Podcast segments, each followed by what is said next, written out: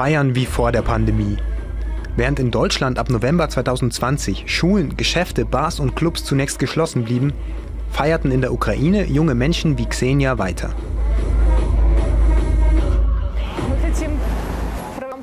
Wir wollen eine gute Zeit. Wir sind erst 20 Jahre alt und unsere Jugend ist einfach nicht so lang. Wir können hier nicht einfach so zu Hause rumsitzen, sonst verschwendet man das ganze Leben. Ich organisiere große Events für elektronische Musik mit mehr als 1000 Gästen. Das nennen wir hier Raves.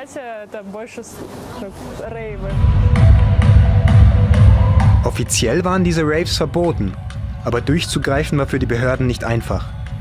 Der Staat ist von Krieg, Korruption und Revolutionen geschwächt. Die junge Generation möchte sich nichts von der Regierung vorschreiben lassen.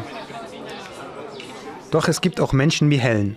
Sie hat sich im November 2020 mit dem Coronavirus infiziert. Und das, obwohl sie vorsichtig war. Sie war nicht feiern, blieb die meiste Zeit in ihrer Wohnung am Rande Kiews. Sie ist nicht schlimm krank geworden, aber trotzdem hat sie kein Verständnis für Menschen, die beim Feiern andere gefährden. Viele Menschen denken, sie überstehen die Krankheit einfach und das war's. Sie denken nur an sich, ganz abgesehen davon, dass Corona auch gesellschaftliche Auswirkungen hat. Mein Name ist Helen, ich bin 23. Ich arbeite als Tätowiererin und seit kurzem als DJ. Meine größte Angst während der Corona-Krise war es, meine Familie und Freunde anzustecken. Außerdem war es finanziell sehr schwierig. Viele Menschen hatten Angst, sich während des Lockdowns bei mir tätowieren zu lassen.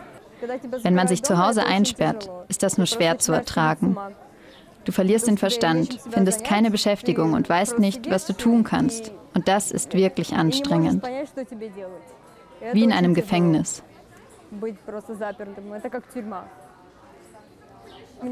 Ich musste an allem sparen, sogar am Essen.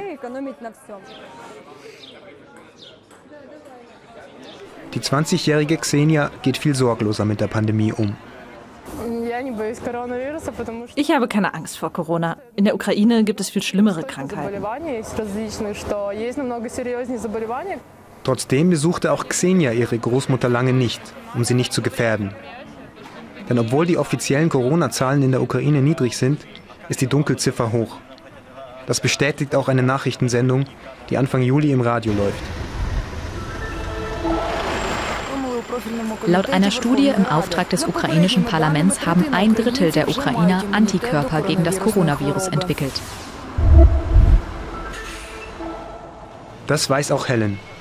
Trotzdem hat auch sie sich nach ihrer überstandenen Corona-Erkrankung entschieden, wieder auf Raves zu gehen. Die Infektionszahlen in der Ukraine sind jetzt niedriger. Ich glaube, dass es jetzt der perfekte Zeitpunkt ist für Raves und um die Kultur wieder zu beleben. Auch wenn die Pandemie ein Einschnitt war. Die ukrainische Bevölkerung ist Krisen gewohnt, sagt die 20-jährige Xenia. Es gab in den vergangenen Jahren Ausbrüche anderer Krankheiten, wie Masern oder HIV. In der Ostukraine herrscht Krieg. Außerdem ist Korruption ein großes Problem. Die Menschen wie Xenia misstrauen dem Staat.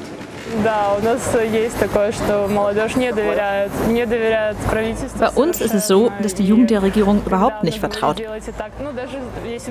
Und wenn die Regierung vorschreibt, mach keine Partys, was tun wir? Wir machen es trotzdem. Aber nicht verantwortungslos. Wir machen es so sicher wie möglich.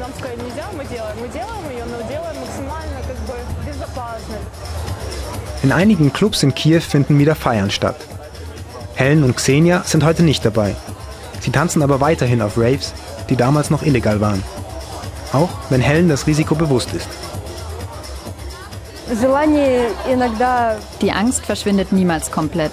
Man riskiert es einfach. Der Wunsch ist manchmal stärker als das Risiko und die Angst. Corona ist die unmittelbar spürbare Krise. Bei den jungen Menschen in Kiew vermischt sie sich mit all den anderen Krisen, mit den Sorgen um Gesundheit, Geld und der Angst, etwas zu verpassen. Was bleibt, ist der Wunsch nach Freiheit.